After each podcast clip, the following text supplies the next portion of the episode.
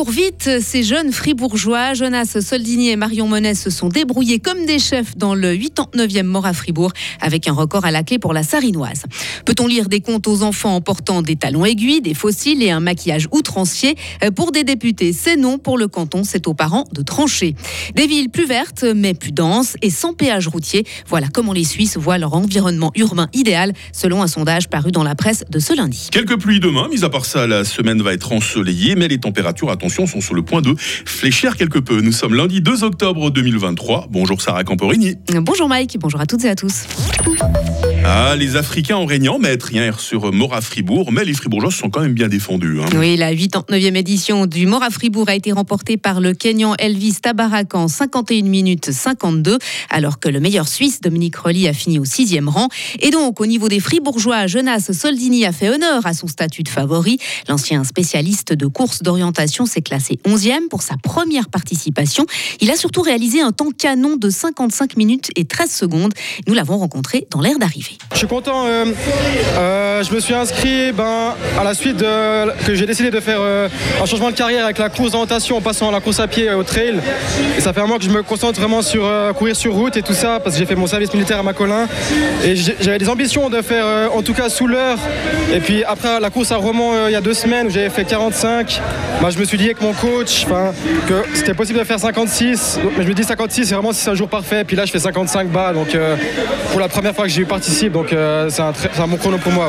Et puis chez les dames, elle était la favorite au titre de meilleure fribourgeoise. Elle a rempli le contrat. Hein. Oui, Marion Monet a terminé dixième de mort à Fribourg et elle a battu par la même occasion un nouveau record en parcourant la distance en 1 h 7 minutes et 57 secondes. C'est l'Éthiopienne Gouloumé Arado qui a remporté cette 89e édition de la manifestation. Et la Suissesse la plus rapide a fini quatrième. Il s'agit de la Valaisanne Oria Liachi.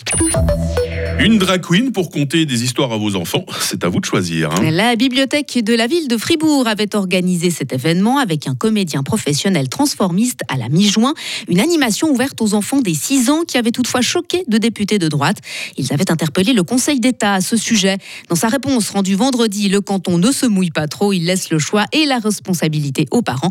Isabelle Taylor. Oui, car cette activité n'était pas obligatoire. On ne pouvait y participer que sur inscription.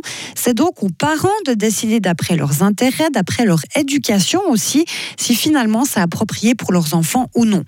Pour le député UDC Nicolas Colli et le député UDF Yvan Thévaux, par contre, c'est clair, la construction de l'identité d'un enfant est un sujet complexe et ce genre d'activité n'est pas adapté à un jeune public.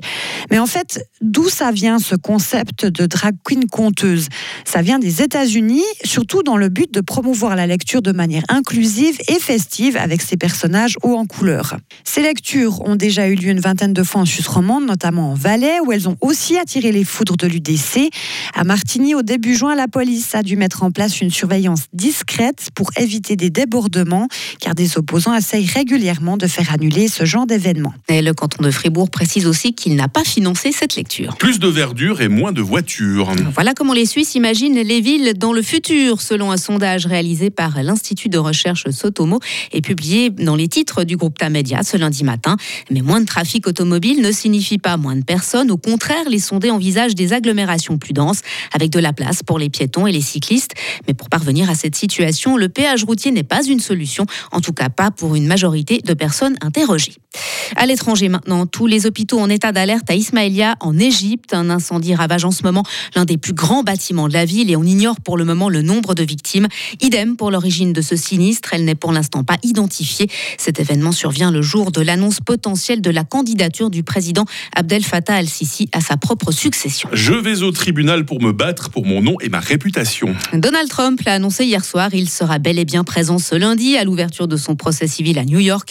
L'ancien président américain est accusé d'avoir gonflé pendant des années la valeur des actifs immobiliers et financiers de son entreprise. Il va finir par tutoyer les juges hein, depuis le temps ah, qu'il les connaît. Hein. Sarah Camporini, merci. Premier rendez-vous de la semaine avec l'actualité grâce à vous. On se recroise toutes les 30 minutes autour de l'info, puis avec toute l'équipe euh, dans quelques instants pour euh, vous présenter un peu le programme de cette matinée, première euh, de nos matinées électorales. Attention. Hein. Retrouvez toute l'info sur frappe et frappe.ch. Il est 6h05, la météo. La météo, avec Chory Cheminée à Grange Paco et sa nouvelle gamme de cheminées de haute qualité, avec vitres sans cadre ni poignée, à découvrir sur chory-cheminée.ch. On ne va pas être trop dépaysé par rapport au week-end, puisqu'elle va être ensoleillée, hein, cette première journée de la semaine. Comme d'habitude, en cette saison, il faut compter avec quelques bancs de brouillard matinal, spécialement dans la région des Trois-Lacs. Les minimales, 11 degrés à Fribourg, 12 à Morat, 13 à Châtel-Saint-Denis. Et puis les maximales, 24 degrés à Bulle, 25 à Romont et 26 à Fribourg. Euh, demain, demain débutera euh, sous le soleil. Et puis, les passages nuageux vont augmenter par l'ouest. Il faut s'attendre à quelques pluies, surtout le long des Préalpes. Les températures minimum 12 degrés, maximum 25 degrés. Mercredi sera de nouveau ensoleillé après disparition des nuages résiduels. Euh, température en baisse par contre à 19 degrés. Euh, le soleil restera des nôtres les jours suivants et puis il fera autour des 20 degrés. On en parlait hein, du petit fléchissement euh, du thermomètre. Après tout, nous sommes au mois d'octobre. Hein, mais oui, nous sommes lundi 2 octobre, 275e jour. Que vous vous prénommiez Ruth ou Bianca, j'ai le plaisir, mesdames, de vous souhaiter une très bonne fête. Il fera jour de 7h30 à 19h.